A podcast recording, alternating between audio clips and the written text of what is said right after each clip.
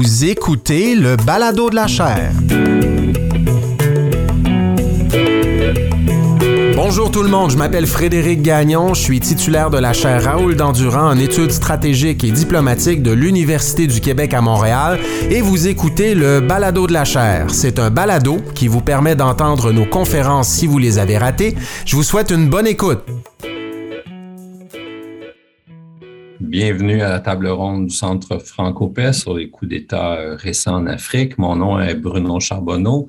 Je suis professeur titulaire au Collège militaire royal de Saint-Jean au Canada et directeur du Centre franco-paix de la chaire Raoul. C'est vraiment un plaisir pour moi de vous accueillir aujourd'hui pour ce qui est en fait une table ronde euh, euh, qui revient sur la parution de notre bulletin franco le numéro double de janvier et euh, février 2022.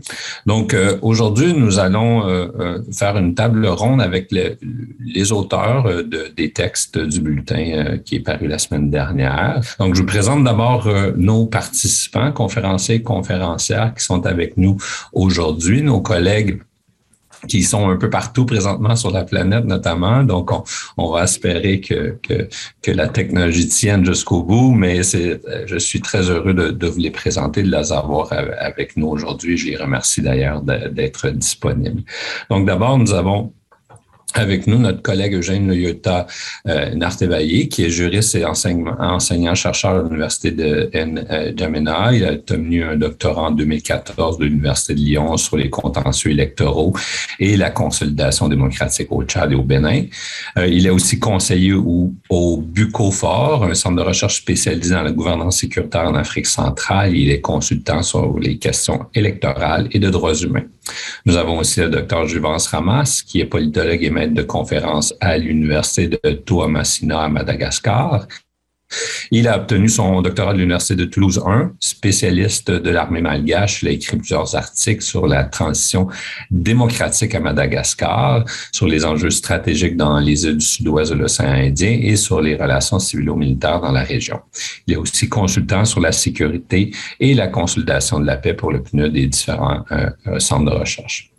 Euh, nous avons également euh, Mike Jobbins, qui est depuis trois ans vice-président pardon, pour les affaires mondiales et les partenariats à Search for Common Grounds.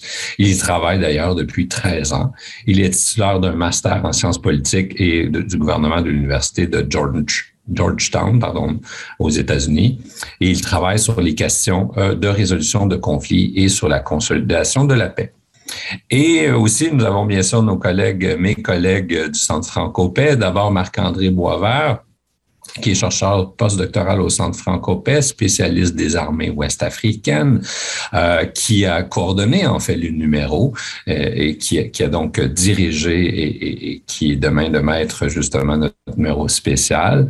Euh, et nous avons aussi la docteure Tatiana Smirnova, qui est aussi euh, chercheur postdoctoral au Centre franco-paix et experte notamment euh, du Niger, politique nigérienne et, et des euh, questions de développement, résolution des conflits 诶 et, et, de tout ce qui en fait on nous intéresse au Centre Francopais. Donc, je suis très intéressé, euh, pardon, je suis très heureux de vous avoir tous parmi nous. Encore une fois, merci. Euh, à noter avant de commencer qu'aussi dans le numéro spécial, vous, vous euh, pourrez euh, lire les contributions aussi de Maggie Dwyer, qui est maître de conférence à l'Université d'Edinburgh, qui n'a pas pu être avec nous aujourd'hui, et Babacar Ndiaye, qui est analyste et politique de sécurité et directeur de la recherche et des publications du think tank Wati en Afrique de l'Ouest. Donc, comme je disais, la table ronde d'aujourd'hui est dans le contexte non seulement euh, ouest-africain, évidemment, avec euh, une panoplie malheureuse euh, de coups d'État dans la dernière année certainement qui a été très tumultueuse et même, je dirais, les dernières semaines, on pourrait dire, et l'apparition, évidemment, de notre bulletin franco-paix sur cette question. comme vous le savez, l'Afrique a connu au moins cinq coups d'État en moins d'un an au Soudan, au Tchad, Burkina Faso, Mali, en Guinée. Et on se pose la question est-ce que c'est un, effet euh, nouveau? Est-ce que c'est un, événement de nouveau genre? Ou est-ce que on peut euh, retirer certaines leçons du passé? Euh, dans les années 90 notamment, à la fin de la guerre froide, on a établi une soi-disant formule magique euh, où on avait des transitions euh, vers des, des, gouvernements civils, une transition de moins d'un an, des États généraux, un gouvernement de coalition, des élections, mais soudainement, on dirait que cette formule ne semble plus fonctionner. Premier tour de table, euh, j'aimerais d'abord vous entendre justement ou recevoir ou écouter vos premières impressions sur la conjecture actuelle, justement. Est-ce qu'on vit un moment, une nouvelle époque de coup d'État? Est-ce que c'est quelque chose qui est justement conjoncturel ou peut s'inscrire dans un historique euh, euh, plus large? Euh, et pourquoi, selon vous? Quels en sont aussi les principaux enjeux? Et j'aimerais aussi peut-être vous entendre sur la dimension régionale. Ici, est-ce qu'on parle, parce qu'il y a quand même beaucoup de ces coups d'État qui, ont lieu en Afrique de l'Ouest, donc est-ce quelque chose de particulier à l'Afrique de l'Ouest ou parle-t-on de quelque chose de plus continental ici? Donc, dans l'ordre, d'abord, je vais laisser la parole, si vous me permettez, à Marc-André, puisqu'il a, dirigé le numéro. Donc, euh, d'emblée, peut-être qu'il peut ouvrir la porte euh, à, tout le monde et à ses collègues. Marc-André? Merci beaucoup, Bruno. Euh, je suis très content d'être ici avec vous pour discuter de, des coups d'État. Et un des éléments que je trouve dommage que Maggie Dwyer soit avec nous, qui collaborait à cette édition-là, c'est que très tôt dans ma quand été faire mon doctorat, j'ai rencontré Maggie Dwyer et où est-ce qu'on a eu une conversation de couloir sur les coups d'État, euh, du fait que jadis j'étais journaliste et que beaucoup des coups d'État, de la, dernière vague de coups d'État que j'ai, je les en tant que journaliste. Donc, discussion de corridor, moi et Maggie, on est passé pendant des heures de temps à discuter de qu'est-ce qui est en de la vague qui venait de finir, c'est-à-dire celle qu'il y avait eu en Guinée en 2008, euh, coup d'État en Gambie, euh, toute une série qui vient de, qui s'était passée, où est-ce que finalement on est en train de se dire toutes les théories sur les coups d'État se révèlent être désuètes. Parce que pendant près de 20 ans, plus personne ne s'intéressait au coup d'État, c'était plus un sujet académique intéressant. Et c'est ainsi qu'une amitié est née et qu'une conversation est née jusqu'à il y a à peu près un an où est-ce que, après quelques années de, pause, on se retrouve avec plusieurs coups d'État. Donc, pour moi, ce qui se passe présentement est assez particulier du fait qu'on réalise que finalement, toutes les, toutes les analyses théoriques qu'on a fait des coups d'État par le passé ne s'avèrent pas totalement exactes. En gros, si on, on résume ce que, comment, la, comment la littérature voyait les coups d'État, elle a défini un peu deux grandes vagues de coups d'État. La première vague, c'est vraiment la vague post-indépendance. C'est souvent lié à une vision de l'État, euh, que ce soit l'idée de se rapprocher du bloc soviétique que celle de se rapprocher d'un bloc plus capitaliste. Euh, c'est souvent lié à une question de, de, de, choc des élites, mais tout ça est souvent lié à cette question de on veut vers quel état post-colonial on veut. Euh, ça se résume beaucoup comme ça. Et euh, pendant longtemps, on a établi ce qu'on a appelé le coup d'État rectificateur. Cette idée-là que les militaires sont là pour corriger la, la direction de vers où s'en va l'État. Et c'est resté en tête. Après, on a une deuxième vague de coups d'État. Le meilleur exemple de deuxième vague de coups d'État, c'est euh, ce qui s'est passé en 1991. C'est des coups d'État qui, cette fois-ci, plutôt que d'être un combat entre des élites et en différentes visions de l'État, ben, c'est l'arrivée de la démocratie.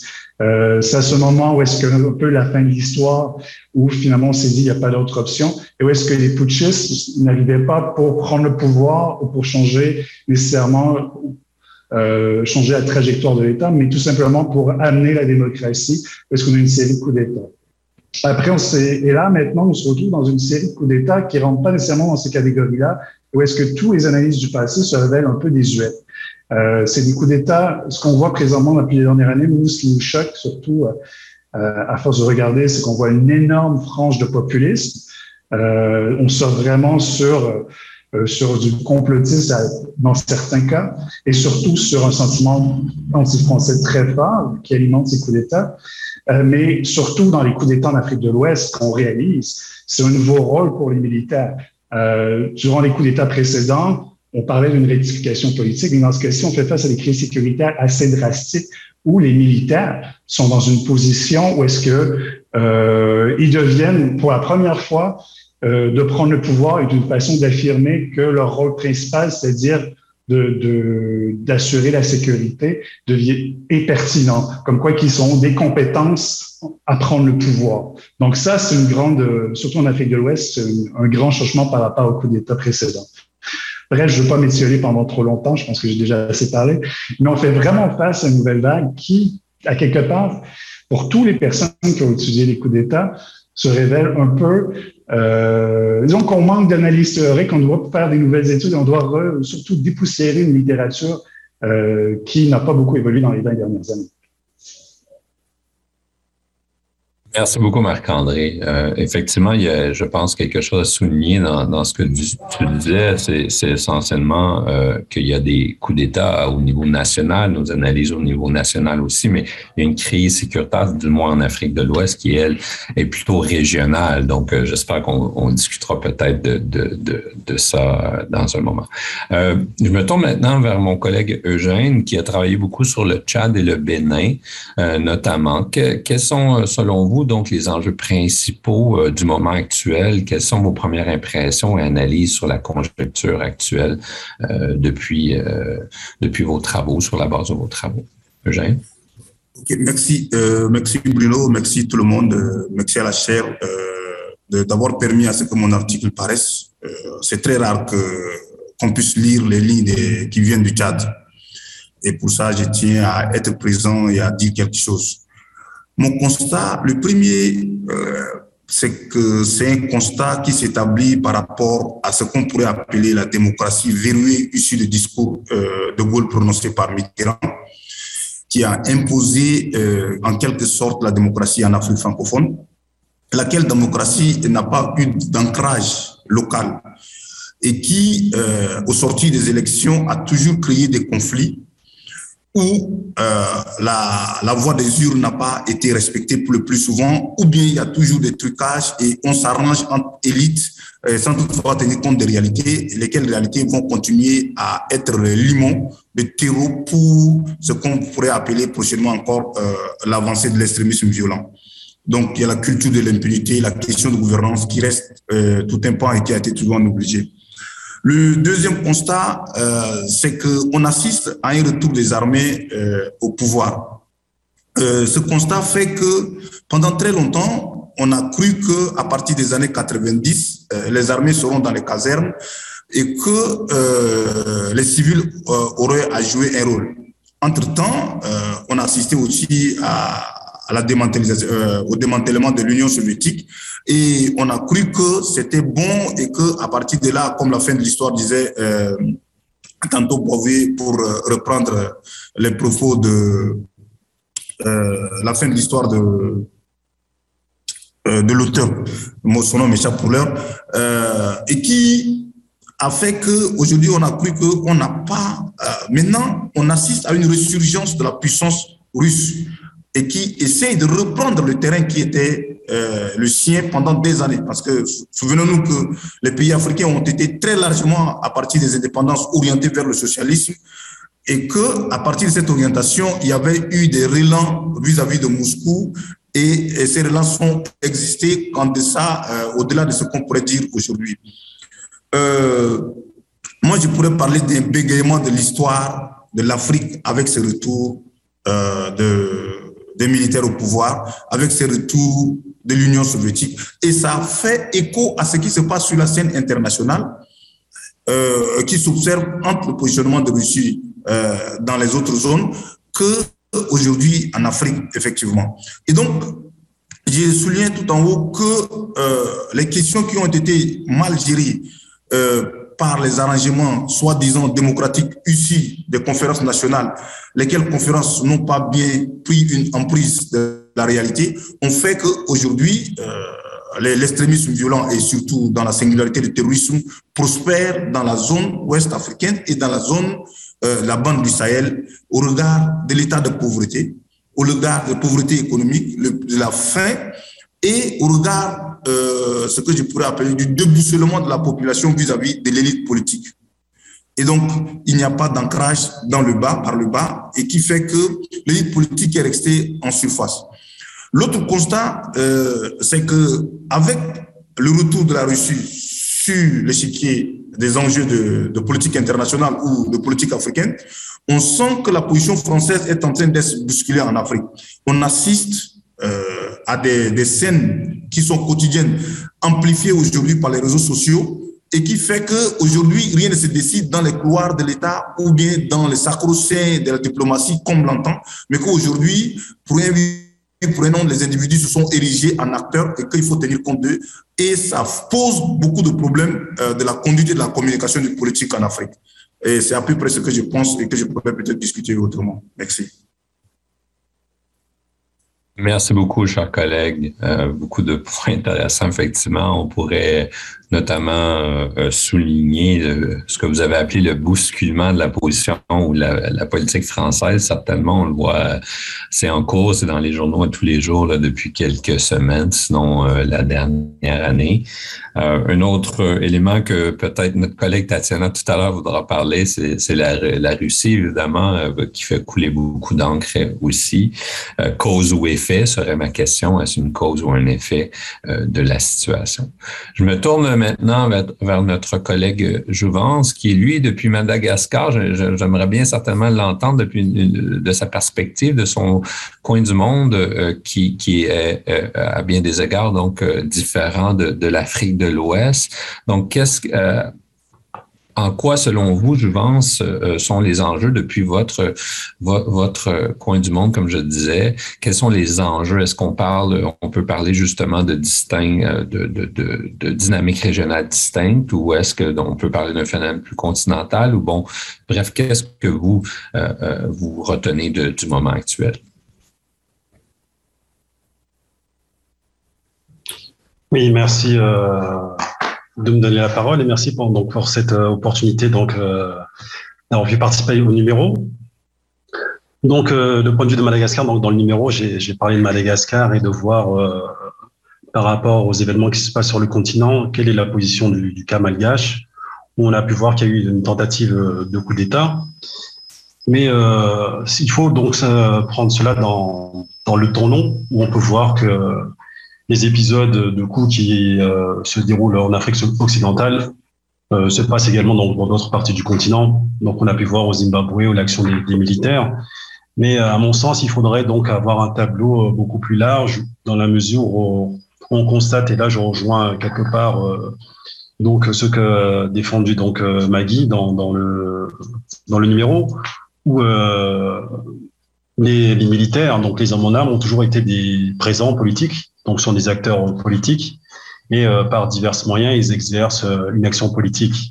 Et euh, le coup d'État constitue en lui-même donc l'action la plus visible de leur de leur activité en politique. Donc on peut le voir notamment par leur participation à, l'État, notamment dans sa démocratie, dans sa bureaucratie, et bien bien entendu dans, dans l'administration. Donc on peut voir donc qu'ils ont quelque part donc comme il a été indiqué, donc cimenter leur, euh, leur rôle dans, dans la sphère politique. Et par cette action, euh, par cela, ils permettent de, d'exercer un contrôle sur le politique, mais également donc euh, la politique. Donc on peut dire que parmi les enjeux qui peuvent apparaître, que ces, ces militaires, ils, jouent le rôle de régulateur du, du, jeu politique. Et comme il a été par ailleurs avancé, donc pourquoi il joue ce rôle de régulateur? On voit que avec euh, la démocratie qui a été euh, exercée euh, sur le continent depuis cette troisième vague, elle est quelque peu voilà importée ou même on peut dire que par la suite elle a été confisquée par par les élites, ce qui fait qu'il y a une certaine déconnexion, comme Eugène l'a souligné tout à l'heure entre le haut et le bas, ce qui fait que bon on peut considérer que les militaires constituent le le seul acteur qui pourrait euh, ramener quelque part l'ordre. Mais euh, bien entendu, si on voit ce qui se passe en Afrique, euh, en Afrique de l'Ouest, avec des transitions qui s'inscrivent plutôt sur un ton assez long, donc voir comment cela va dans le, futur proche va se mettre en place. Non, comme je disais, bon, si on prend le cas malgache, on a donc cette inscription des, des militaires dans la politique qui qui est assez ancienne, où euh, ils ne vont pas exercer le pouvoir de manière euh, directe, mais plutôt donc euh, si un coup se réalise, donc il y a eu plusieurs coups euh, qui sont réalisés à Madagascar, mais ils vont le faire donc euh, donc dans l'intérêt d'un civil qui va lui conduire l'État, et ensuite donc les hommes en armes vont se retirer dans l'État profond tel qu'on peut le voir notamment en Turquie. Donc c'est c'est comme cela que je pense que qu'on peut voir notamment dans le cas malgache ou ailleurs l'action des militaires dans, dans dans le politique. Parfait, merci beaucoup, chers collègues. Euh, certainement, je pense qu'on reviendra à, la question du rôle des militaires à plusieurs euh, niveaux et dans, dans le bulletin, on en parle. Certainement, j'aime bien l'idée, effectivement, militaires qui sont maintenant perçus comme des régulateurs euh, du politique, effectivement, les derniers juges en quelque sorte et qui viennent un peu souvent, selon mon expérience à moi, avec le mythe de d'avoir des solutions ou du moins d'être plus compétent ou efficace que, que l'élite politique. Donc, c'est quand même des, idées, je pense, qui sont bien répandues, qu'on mériterait d'être, euh, disons, euh, analysées de manière critique. Euh, donc, je me tourne maintenant vers Mike qui a écrit un papier avec un collègue, Abibou Bako, qui n'a pas pu être avec nous aujourd'hui. Et les deux ont examiné et travaillé sur l'Afrique de l'Ouest et l'Afrique centrale. Donc, Mike, quelles sont, euh, euh, selon vous, euh, vos premières impressions? Dans quel moment nous situons-nous? Quelles sont les, questions pressantes, selon vous, centrales pour qui, nous permettent de mieux comprendre la situation et la conjoncture actuelle? Oui, bon, grand merci Bruno et très content d'être avec vous, avec tous ces collègues pour cette discussion assez très importante et à l'actualité, comme plusieurs ont noté d'aujourd'hui. Euh, comme euh, avec toute présentation, j'aimerais bien juste euh, deux petites précisions. Le premier est que c'est vrai que je suis avec Search for Common Ground, mais je participe dans ma capacité individuelle et, mes opinions n'engagent que moi. Mais deuxièmement, étant américain ou américain du, du sud de la frontière, toutes mes excuses pour toute faute de français, comme parfois la langue de Molière m'échappe. Donc, mes excuses à, à l'avance pour toute malversation. bon, euh, j'ai apprécié beaucoup la présentation de Marc-André qui cadrait l'actuel, les développements récents actuels euh, dans le cadre des, vagues de coups d'État antérieurs et les relations entre ces, vagues précédentes et les conditions euh, socio-historiques du monde dans lequel ils se sont développés.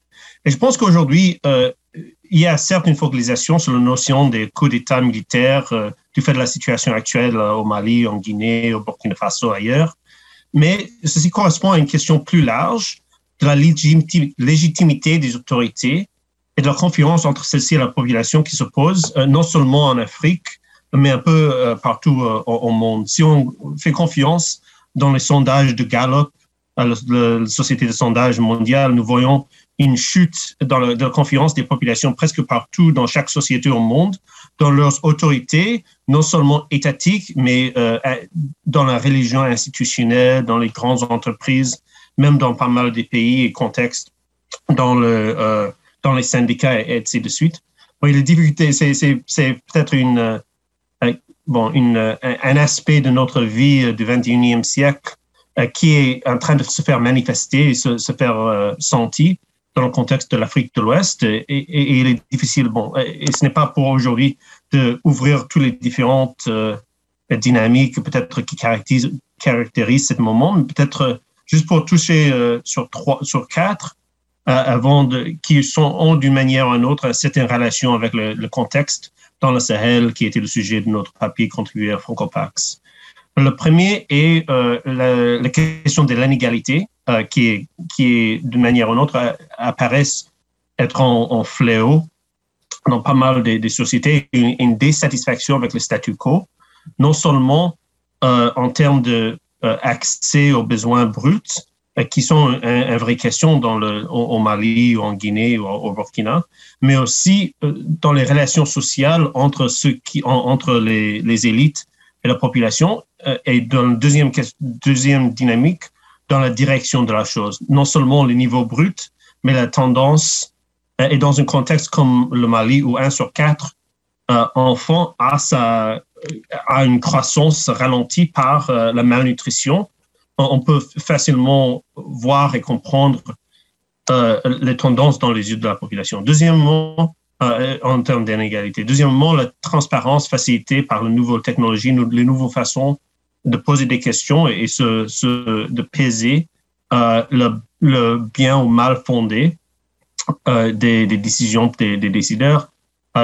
Troisièmement, la question de la gestion des crises. Je pense que peut-être on peut creuser un peu plus, en profondeur autour de cette question des crises, non seulement sécuritaires, euh, et, nous voyons euh, très facilement l'insatisfaction avec la gestion de la situation conflictuelle et sécuritaire dans le Sahel et euh, les changements du régime, mais également et en relation avec cette question économique, socio-économique, nous voyons également la question de la gestion de la COVID et les impacts de la COVID, le coronavirus sur l'économie et, et, cette façon ça a été géré. Et puis finalement, le changement euh, générationnel. Nous voyons que l'Afrique de l'Ouest est parmi les, euh, est, parmi les, euh, les, régions les plus jeunes au, monde. Et, un peu partout, nous voyons cette question de changement de pouvoir entre les, les aînés et aux, jeunes, une question de, qui alimente un manque de confiance dans les populations un peu partout au monde. Euh, si, on analyse un peu les, sondages, euh, et, cela est certainement présent dans le Sahel. Mais pour prendre le cas du, du, du, Sahel, de l'Afrique de l'Ouest, mais, mais peut-être focalisons-nous euh, pour le moment sur le Mali. Je, je, je, peux faire peut-être deux allusions à, deux dynamiques sur le plan social, puis économique et, et, et socio-économique, sécuritaire, politique.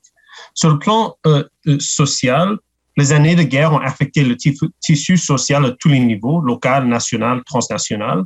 Et cela s'est généralement traduit des actes de violence entre des communautés, non seulement entre les forces de l'ordre et, des insurgents, mais entre des communautés mêmes, faisant des centaines de morts.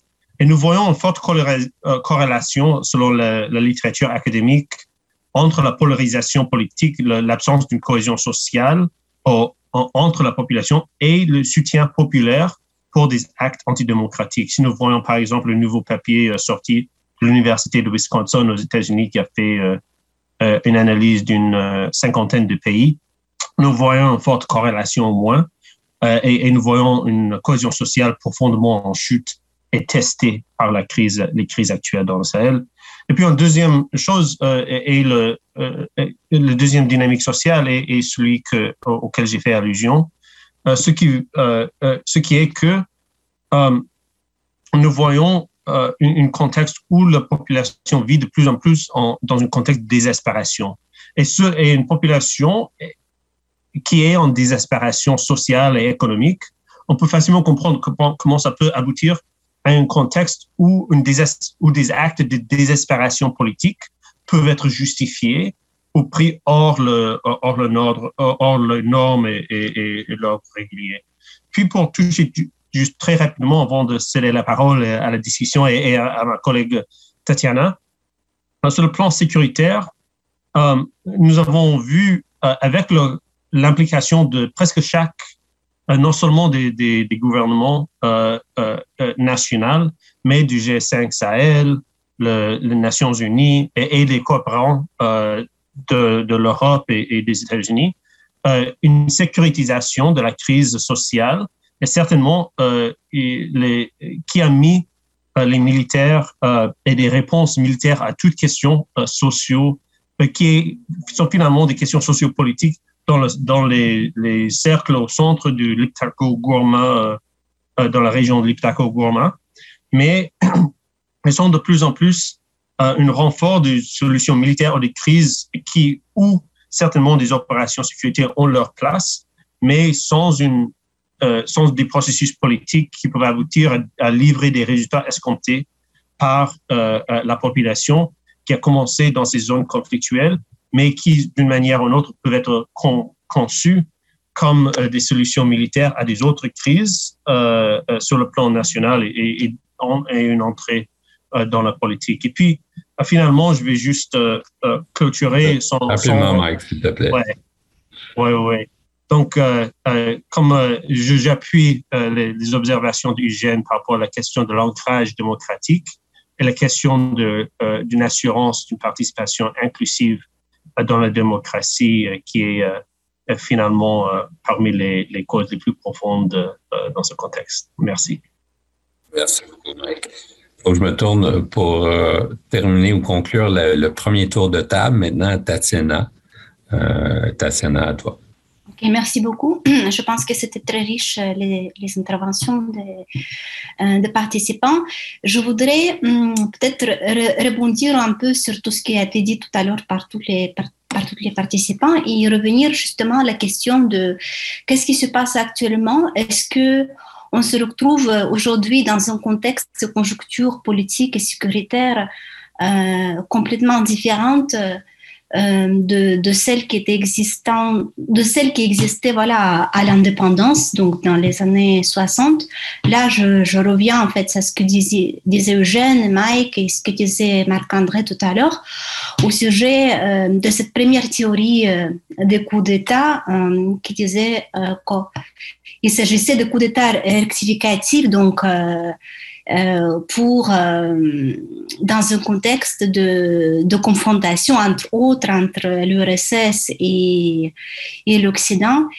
Et on revient ici à ce narratif qui commence à émerger euh, sur le rôle de la Russie dans la déstabilisation en Afrique de l'Ouest.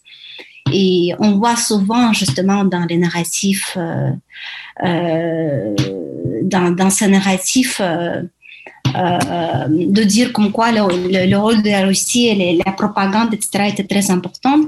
Mais comme disait Bruno, je pense qu'il s'agit plutôt pas d'une cause, mais de la conséquence de processus complexes et profonds qui, pour moi, traduisent euh, tout d'abord, la remise en confiance euh, multiforme dans les institutions, dans les élites politiques, euh, des agendas des élites politiques qui amènent à cette transformation actuelle. Donc, euh, et ici, on voit justement, euh, on voit que euh, ces narratifs en fait nostalgiques pour des régimes durs de Thomas Sankara, de Seyni Kunchi vont de pair et très bien avec des narratifs au retour et les appels au retour de l'URSS avec les portraits de Poutine et de Che Guevara qu'on peut voir dans les boutiques, dans les grandes capitales sahéliennes.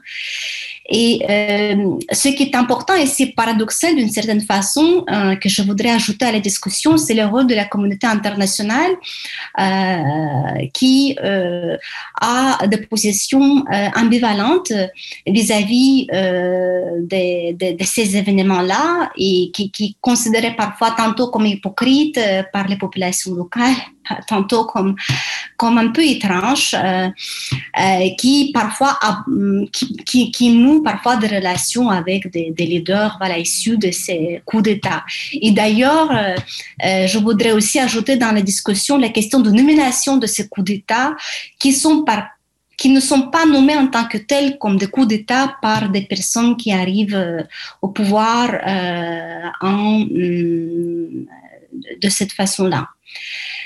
Euh, et enfin aussi, je voudrais rajouter une autre remarque, je pense assez générale, qui caractérise peut-être tous les coups d'État, peut-être sauf la Guinée, c'est la spécificité, c'est qu'il n'y, avait pas de massacres, de tueries des civils pendant ces coups d'État-là. Lorsqu'on parle de, de, ces cinq coups d'État qui sont arrivés courant dernier mois, et je pense aussi que c'est un élément intéressant à ajouter dans la discussion, parce que ça montre à quel point, euh, contrairement à ce qu'on dit, les militaires et les populations locales, d'une certaine façon, on se retrouvent euh, vis-à-vis de ce projet de contestation des élites politiques locales considérées comme corrompues, aliénées à l'Occident.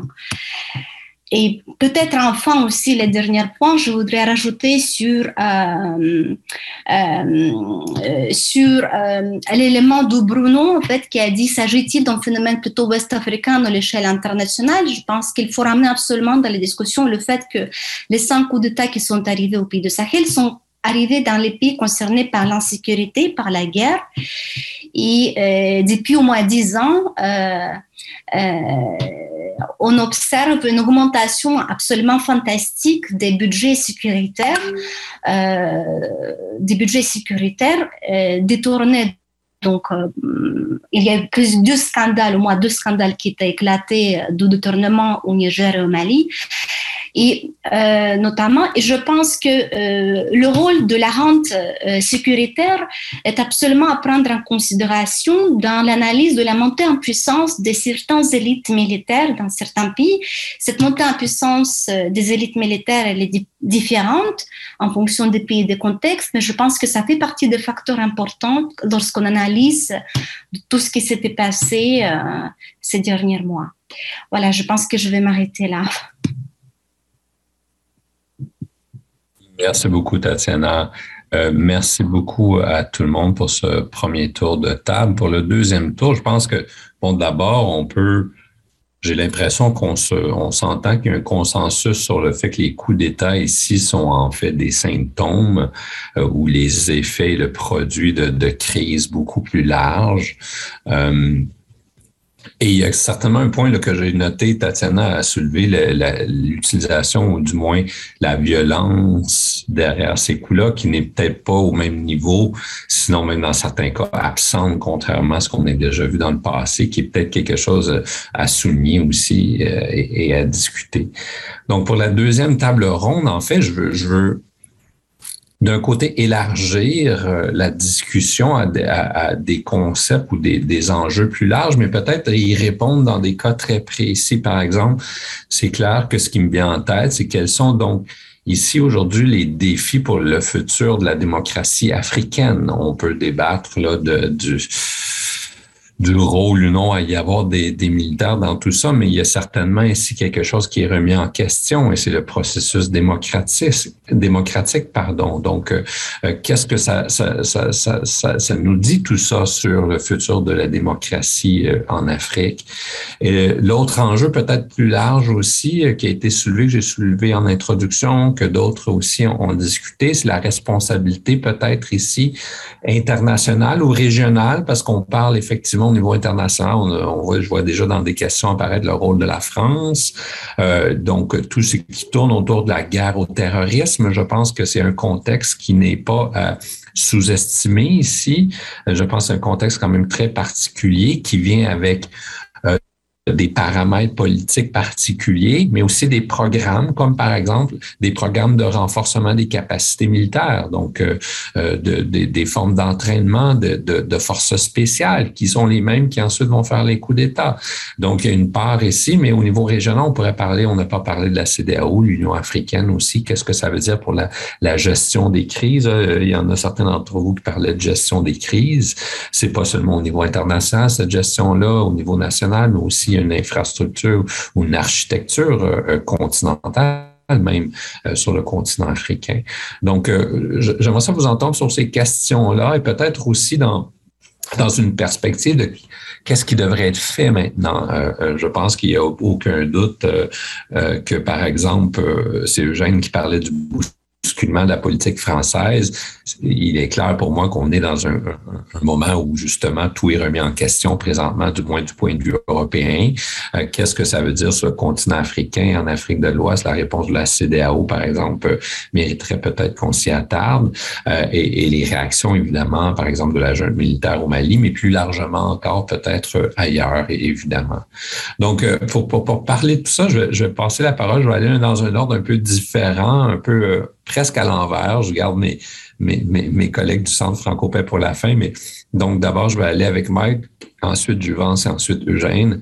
Euh, Mike, donc pour, pour vous, euh, quels sont justement euh, peut-être les défis et les risques pour le futur de la démocratie africaine selon vous, ou peut-être vous voulez parler là, ici de la responsabilité internationale ou régionale, par exemple? Oui, merci. Et, je dirais que les risques et les défis euh, en, Afrique ne sont pas seulement pour la démocratie euh, africaine, mais pour la démocratie mondiale. Euh, les tendances qu'on a, un, aspect des tendances que nous venons de discuter est qu'il y a vraiment, à ce que je vois moi, il y a un questionnement de la promesse implicite faite aux gouvernants et aux populations que la démocratie pluraliste est l'avenir et que la démocratie est liée directement avec la prospérité, avec la tolérance, avec l'interconnectivité euh, économique euh, euh, et, et, sociale dans le monde. Et nous voyons avec cette un questionnement non seulement dans, dans, en Afrique, mais, mais pour le monde, cette relation entre le pluralisme, la tolérance, la démocratie et les autres aspects de, de la bien-être socio-économique. Et, ceci, cela crée trois risques que j'aimerais bien citer. Le premier, et, c'est d'abord lié à l'impact qu'il pourrait avoir euh, ces crises sur les bonnes avancées économiques dans certaines régions comme le CDAO, notamment euh, à travers la libre circulation des personnes, des biens, et aussi l'intégration de la région dans un monde de plus en plus interconnecté. Pour que euh, cette période ne devienne pas un moment euh, gâté ou, ou qui mène et renforce la continuation d'une déconnexion entre les, les, les sociétés de l'Afrique de l'Ouest et le reste du monde, non seulement l'intégration régionale, mais mondiale de cette euh, région. Deuxièmement, euh, et sur le plan politique, les coups de force remettent aussi en cause des avancées juridiques en termes de régulation de vie politique à l'échelle continentale, régionale, nationale. Le, les transferts de, pouvoir qui euh, démocratiques suite aux élections qui étaient de plus en plus devenus une norme euh, attendue et, et attendue qui sont avec chaque euh, euh, chaque exemple ça, devient de plus en plus euh, questionné. Et puis, troisièmement, le troisième risque est, les défis politiques, sécuritaires, sociaux qui connaissent actuellement ces, pays en Afrique de l'Ouest et qui cachent des défis tout aussi importants et que émergents qui émergent. Par exemple, la question de la liberté de l'expression, surtout avec l'espace en ligne, qui devrait euh, faire l'objet des stratégies politiques vu le nombre de Sahariens et de Ouest-Africains qui se connectent de façon exceptionnelle pour la première fois sous des régimes et dans un contexte de transition politique. Euh, certaines dérives comme le discours de haine, la cybercriminalité et les fausses informations deviennent de plus en plus croissantes dans la région et euh, la région est appelée de développer des normes de gouvernance de cette dynamique changeante de la technologie, tout dans un contexte de transition euh, du leadership au, niveau de, des sommets des États. Et on peut citer d'autres exemples euh, suite à la coopération contre la COVID, le changement climatique, mais il y a pas mal de, des questions euh, importantes qui seront prises dans les deux, trois, quatre années dans cette ambiguïté institutionnelle.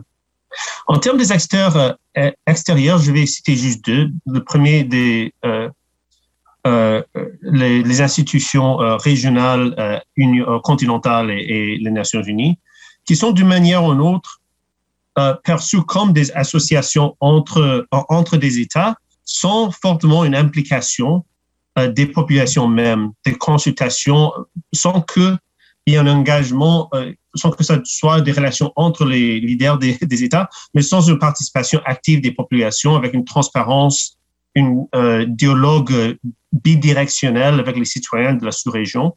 Nous avons vu euh, d'autres euh, organes pareils, tels que le Inter-American Development Bank dans les Amériques, à vraiment se lancer dans cette question de la crise en institution, y compris les leurs, pour voir comment eux ils peuvent mieux engager avec la, la population, les populations représentées par leurs membres, et voir comment ils peuvent aider leurs membres également à être plus redevables devant leur euh, société. Donc, euh, euh, deuxièmement, pour les, les gouvernants, les gouverneurs, le gouvernement extérieur, je, cite, je citerai juste la, question de comment développer un, un, offre positive qui va au-delà de l'antiterrorisme, anti-immigration, anti-trafic de, drogue, anti-coup d'État, pour élaborer avec des sociétés africaines, des visions communes entre les Européens et les Africains, entre les États-Unis et les Africains, qui peuvent être euh, un futur démocrate euh,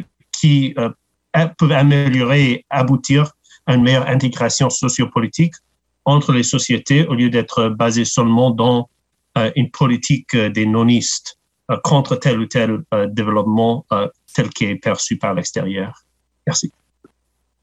Merci je me permets certainement de, de, de, de, dire que derrière parmi les défis émergents qui sont euh, cachés par la crise actuelle, euh, nous, on travaille sur la crise climatique. Donc, euh, c'est clair que la gestion de crise à court terme empêche à bien des égards de gérer ou de prévoir et de s'adapter aux crises à venir. Donc, on parle ici carrément de gestion des ressources et du temps, en quelque sorte. donc, bon, bref, je me tais. mais, mais je, voulais, je voulais absolument souligner celle-là. maintenant, je me tourne vers euh, Jouvence, s'il vous plaît. Oui, merci.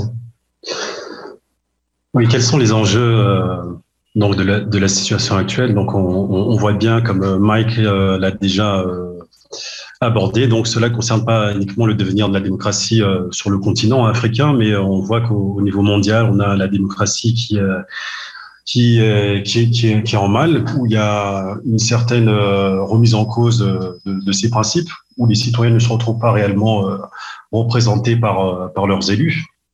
Donc, on, on, rejoint encore ce qui a été dit auparavant, où il y a cette déconnexion, ce manque de confiance qui est assez apparent entre, entre les élites et, et le, le bas de la société. Donc, il y a de nouveau encore cette confiscation du processus par les élites et qui se qui est vraiment manifeste dans, dans les sociétés africaines, notamment donc à Madagascar où on a évoqué également tantôt euh, les cas d'inégalité et euh, il est vraiment euh, donc assez difficile dans une société inégalitaire et stratifiée qu'on peut voir à Madagascar, de pouvoir mettre en place une démocratie qui puisse répondre à l'ensemble des besoins de la population, où euh, les élites se, se, situent quelque part au-dessus du lot et ne, ne mettent pas des actions qui peuvent contribuer au plus grand nombre.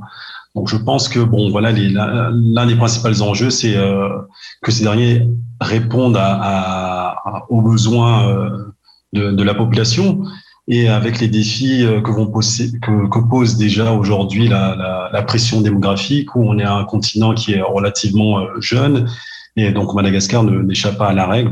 Donc on a, donc on pourrait arriver une, avec euh, donc des élites, euh, voilà, d'un certain âge qui doivent gouverner des populations assez jeunes. Bien que à Madagascar, on est un, on, ne se retrouve pas dans, dans le cas actuellement. Donc on a un chef de l'État qui est relativement euh, jeunes, mais euh, cela donc euh, peut bien sûr se poser. Donc, ce qui est important donc par rapport à l'action des militaires, c'est que on ait bien sûr cette volonté euh, des deux côtés, donc de l'institution militaire, mais également donc euh, des civils qui euh, veuillent mettre en place un certain nombre de mesures qui permettront donc de, de délimiter les frontières entre ce qui relève du, du politique et ce qui relève du, du militaire. Et euh, donc, on a vu qu'il y a un certain nombre d'actions dans ce sens qui ont été mises en place par le passé, mais euh, en raison de, de, différents intérêts euh, qui ne veulent pas effectivement faire bouger les lignes, on arrive donc à ce, ce statu quo. Mais bon, voilà, c'est là qu'il est nécessaire d'arriver à cette euh, claire définition pour qu'on puisse aboutir à un fonctionnement euh, plus ou moins équilibré du système politique en lui-même. Autre point qui est important, c'est ce qui concerne donc, euh, je n'ai pas évoqué euh, tout à l'heure, c'est euh, l'accès donc au pouvoir. On le sait, ça permet donc l'accès aux, rentes étatiques, aux ressources.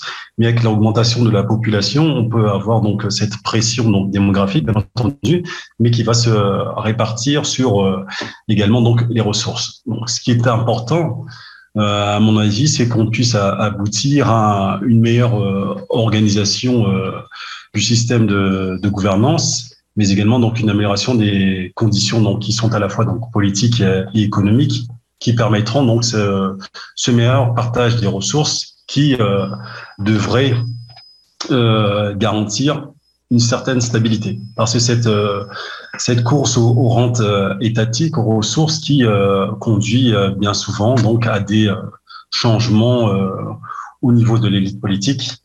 Et donc, en, en essayant d'arriver à cette amélioration, on pourrait éventuellement garantir donc euh, une stabilité. Et dans, dans ce sens, donc euh, les, militaires, bien sûr, et, euh, et les et les politiques ont un rôle premier à jouer. Donc tout, ces, tout cela, donc euh, cet ensemble constitue des défis donc qui euh, vont permettre, euh, à mon sens, de, de relancer donc ces, ces, processus de démocratisation qu'on voit qui sont qui sont à l'arrêt et qui devraient permettre de de restaurer la confiance, mais cette confiance, elle doit passer bien sûr par une participation des, des citoyens, donc avec un, un, effort de transparence euh, dans l'ensemble des, euh, des politiques qui sont menées, et bien sûr donc les questions de redevabilité qui sont importantes, parce que on le voit bien que les élus euh, ne se sentent pas redevables donc envers leurs électeurs, donc ce qui pose un, réel problème, et c'est dans ce sens qu'il convient de qu'ils puissent comprendre aussi bien donc euh, dans le haut de la société, donc c'est-à-dire les élites, mais également donc le bas de la société, les citoyens qui puissent comprendre que le pouvoir donc euh, doit euh, quelque part donc rendre des comptes à ses électeurs. Donc je pense que voilà à mon sens les, les, les principaux défis. Donc euh, si on doit parler du rôle de, de, la communauté internationale, si on prend le cas de Madagascar, donc la communauté internationale est, intervenue notamment donc l'organisation régionale de, de, la SADEC, donc euh, dans le cadre d'une diplomatie préventive, afin de d'apporter donc un certain nombre de de d'actions de médiation en vue de la résolution résolution de, de du coup d'État de 2009 qui euh, a conduit donc à, à, la sortie de crise avec les élections de de, de, de 2013. Donc c'était euh, quelque part cité en, en, exemple de, de la réussite euh, de cette médiation euh, de l'Afrique australe. Mais euh, voilà, on l'a vu que il y a donc euh, quelques mois, donc vers la moitié de l'année 2021, donc cette tentative de coup d'État qui est apparue à Madagascar, qui est due, comme on l'a vu tout à l'heure, à un certain nombre de de, tournures autoritaires. Donc, je parlais de cet autoritarisme renouvelé qui a été renforcé notamment par par la pandémie où euh, donc on a un contrôle et qui a été beaucoup plus accru sur euh, la surveillance, sur la, société, également sur euh, sur l'ensemble de la société politique, qui donc se concentre bien entendu donc aux mains du parti dominant, c'est-à-dire le parti au pouvoir. Donc on a cette ce système qui fonctionne de manière assez de manière centralisée, donc qui, fait que bon, ce devrait fonctionner plutôt de manière équilibrée avec un voilà un jeu d'équilibre, ces check and balance qui permettent donc euh, une meilleure euh, un meilleur fonctionnement.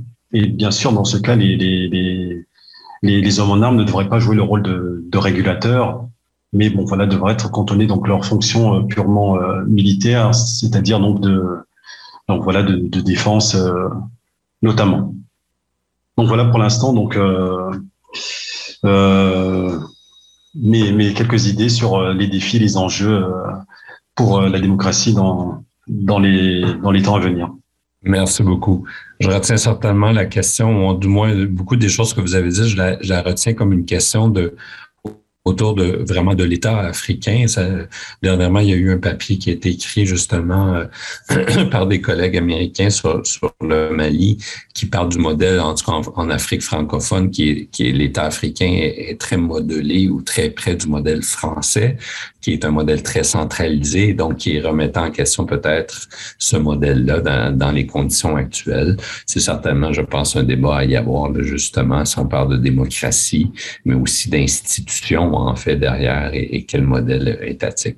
Eugène, je me tourne vers vous, donc peut-être vous voulez rebondir là-dessus, mais vous avez parlé beaucoup des, des de la Russie notamment et de la France. Donc peut-être vous allez nous parler de la, de la responsabilité oui. régionale et internationale derrière tout ça. Okay, Allez-y, on vous écoute. Merci. La question de, de l'État en Afrique, c'est pas aujourd'hui, puisqu'il y a eu assez de travaux qui ont été euh, commis euh, par les chercheurs, tant français qu'africains sur la question. Et, et ça continue d'alimenter parce que jusqu'à preuve du contraire, on n'arrive pas encore à trouver la question de la forme de l'État en Afrique puisque euh, que l'on veuille ou non, euh, toutes les formes de l'État qui sont aujourd'hui en Afrique ont été le résultat de la conférence de Berlin de 1800. Et le professeur Luc Sunjun disait que euh, l'État en Afrique, ça se situe entre cases vides et noyaux durs. Il faut qu'on qu puisse comprendre ça. C'est pas l'État au sens jacobin du terme, euh, c'est pas l'État au sens très élaboré, mais c'est quelque chose qui se situe à mi-chemin entre les deux et il faut qu'on essaie de, de, faire ça. Euh, pour rebondir par rapport à la communauté internationale, à partir du Tchad, ce qui s'est passé après la disparition du maréchal Déby, on se demande est-ce que la communauté internationale a abandonné le Tchad sous le prisme de la sécurité? Parce que jusqu'à aujourd'hui, on n'arrive pas encore à qualifier de ce qui se passe au Tchad comme un coup d'État. Ailleurs, on dit que c'est un coup d'État. Euh, L'Union africaine s'empresse à pondre euh, des communiqués, à faire des condamnations. Mais au Tchad, euh, tout le discours de l'Union africaine a consisté à dire qu'il faut soutenir le Tchad à, à restaurer la démocratie. Laquelle démocratie, je ne sais pas. Mais c'est simplement parce que le Tchad aujourd'hui a une forte un fort engagement aux côtés de la France au Mali et que si jamais euh, les choses ne s'avèrent pas nécessaires dans la matière et que le Tchad retirerait euh, euh, ses troupes, ça va précipiter en quelque sorte le débâcle français qui s'annonce sous les cieux maliens. Et donc, à partir du précédent tchadien, est-ce que les institutions, c'est-à-dire l'Union africaine ou bien les institutions de la CDAO, sont encore crédibles à condamner les coups d'État? Est-ce que les coups d'État sont à géométrie variable dans les condamnations? Est-ce que c'est les hommes, les mêmes principes qui gouvernent? Si on condamne, euh, on ne condamne pas au Tchad, comment peut-on condamner au Mali, au Burkina ou en Guinée? Tout le problème reste là, deux poids et deux mesures. Et donc, ça pose le problème de la sécurité.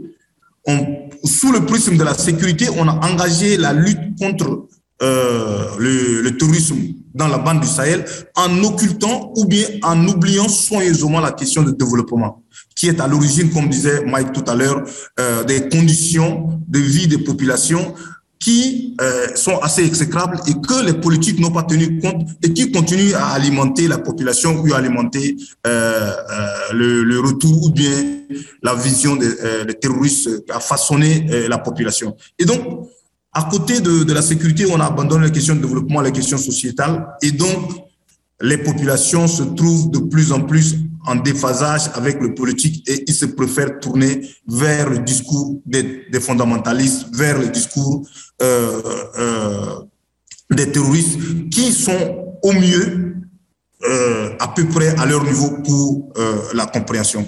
Mais la question qui se pose aujourd'hui, et qui va se poser pour le devenir de la société, est-ce que tous ces États de la bande sahélienne et jusqu'à euh, au Tchad pour entrer dans l'Afrique équatoriale, ils regorgent de recherches, mais que ces recherches ne profitent pas à la population, que ces recherches sont exploitées au détriment de la population. C'est ça le sentiment de frustration qui naît.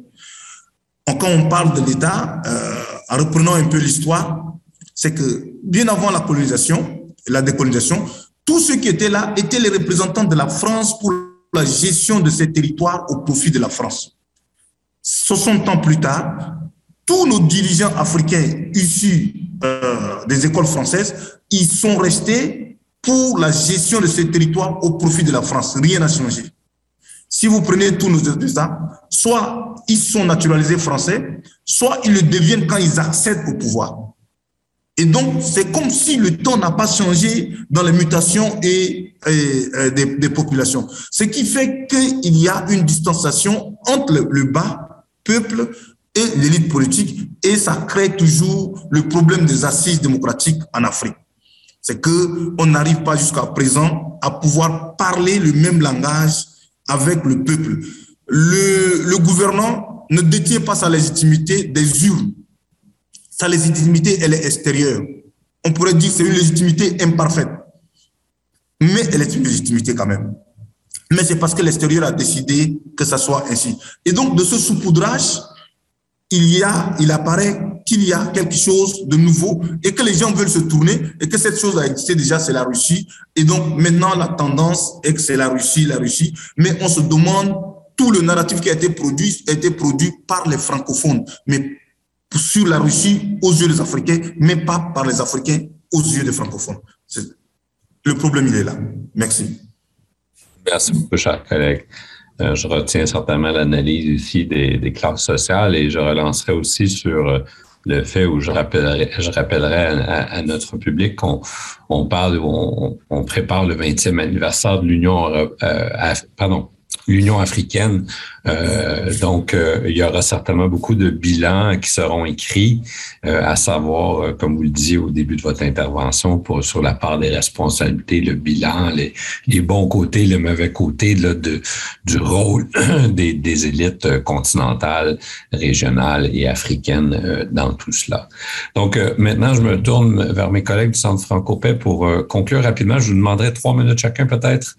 D'abord, Tatiana, je ne sais pas si tu veux parler, par exemple, de Russie, revenir là-dessus, mais j'aimerais certainement, moi, t'entendre euh, sur, le Niger, par exemple, pour, pour faire peut-être un point de comparaison à un endroit avec un endroit qui, n'a pas, pour le moment, du moins dans la conjoncture actuelle, euh, subi de coups, mais qui a mis beaucoup de, de ses œufs, l'élite politique a mis beaucoup de ses œufs dans, dans, dans la guerre aux terroristes, donc dans, dans des relations justement avec des agents extérieurs euh, dans une, dans, dans, une, qui vont dans une direction très particulière qu'on appelle justement la guerre contre le terrorisme.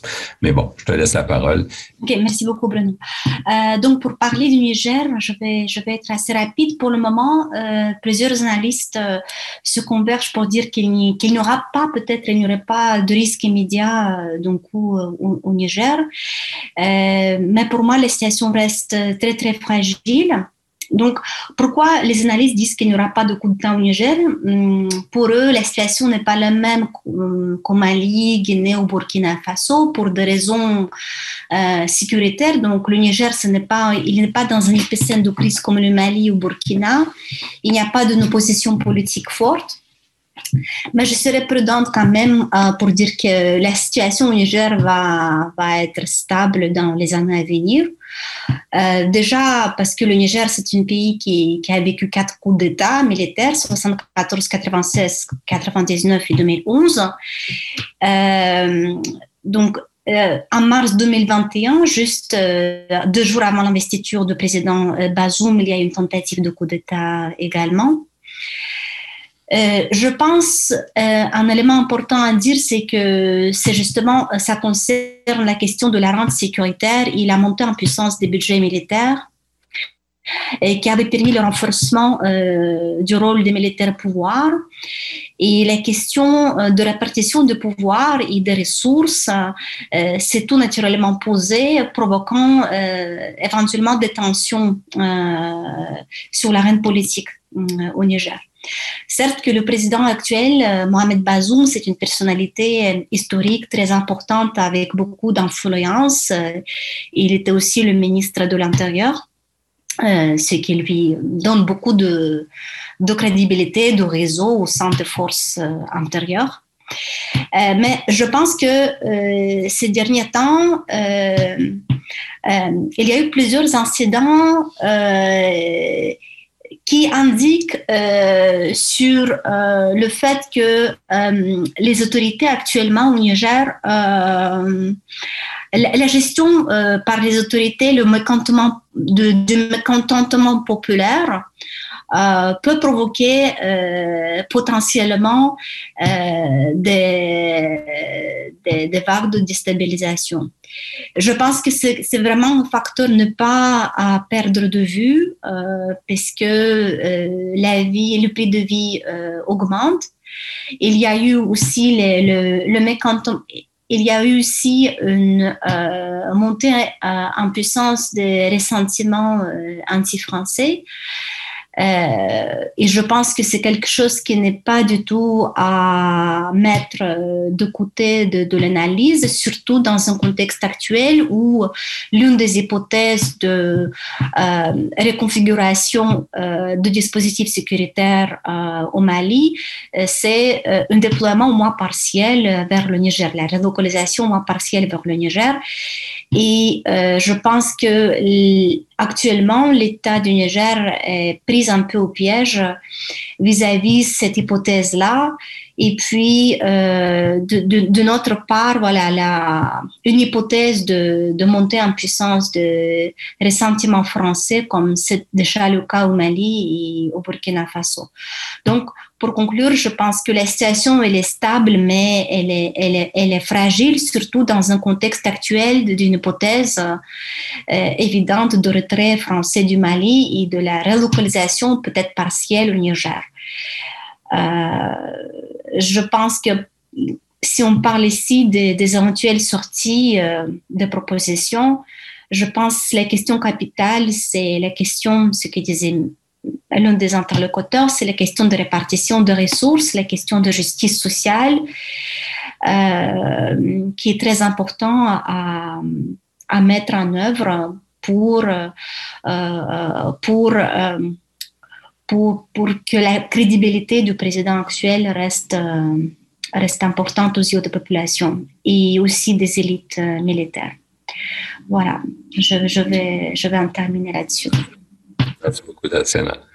Euh, Marc-André, en guise de conclusion, euh, j'aimerais bien euh, te proposer de boucler la boucle et revenir peut-être sur la prise du pouvoir par les militaires. Et donc comment, suite aux derniers événements, la dernière année notamment, entrevois-tu les relations justement entre les civils et les militaires, le rôle politique des militaires et, et peut-être aussi derrière tout ça, il y a, le rôle que j'ai discuté, où j'ai euh, j'ai pointé du doigt en, en entrée de jeu, c'est-à-dire le rôle de la formation internationale de ces militaires-là. Donc, ça recoupe, je pense, les relations civilo-militaires, le rôle des militaires dans le politique, beaucoup des questions sur lesquelles on a touché sur le futur de la démocratie, euh, les responsabilités internationales et tout ça. Mais bon, bref, très spécifiquement, toi qui es l'expert justement de, ces armées, des relations civilo-militaires en Afrique de l'Ouest, euh, euh, qu'est-ce que, comment tu entrevois le moment actuel dans, dans ce contexte très précis là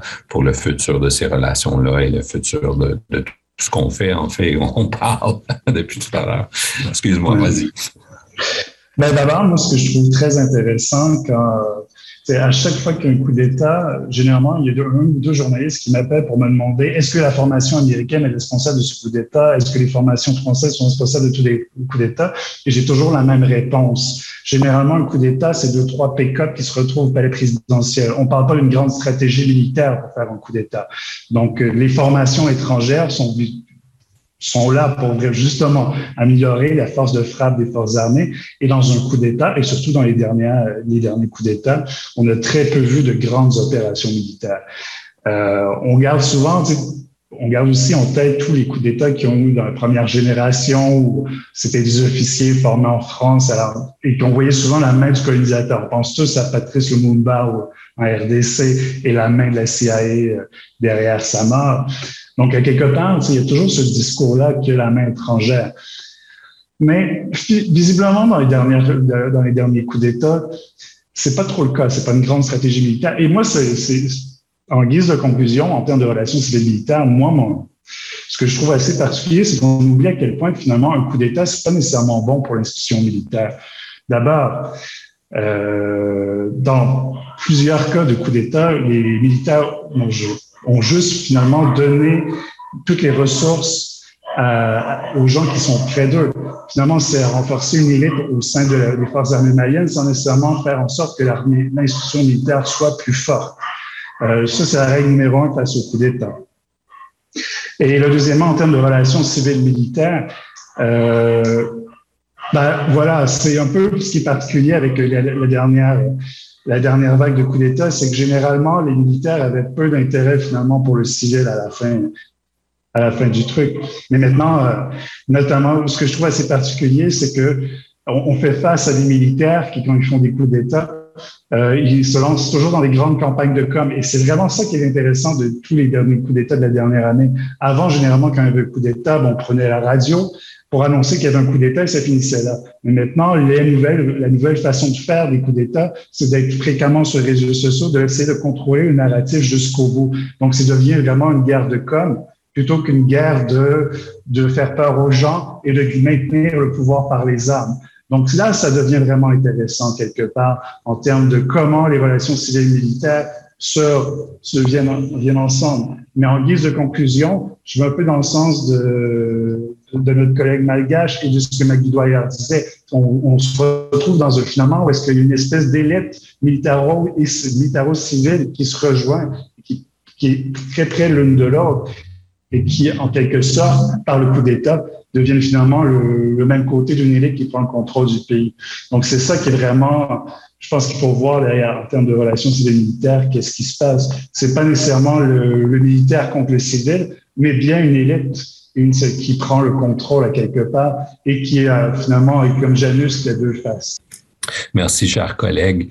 Euh, merci, euh, euh, chers collègues aussi à la maison qui nous avez patiemment écoutés aujourd'hui.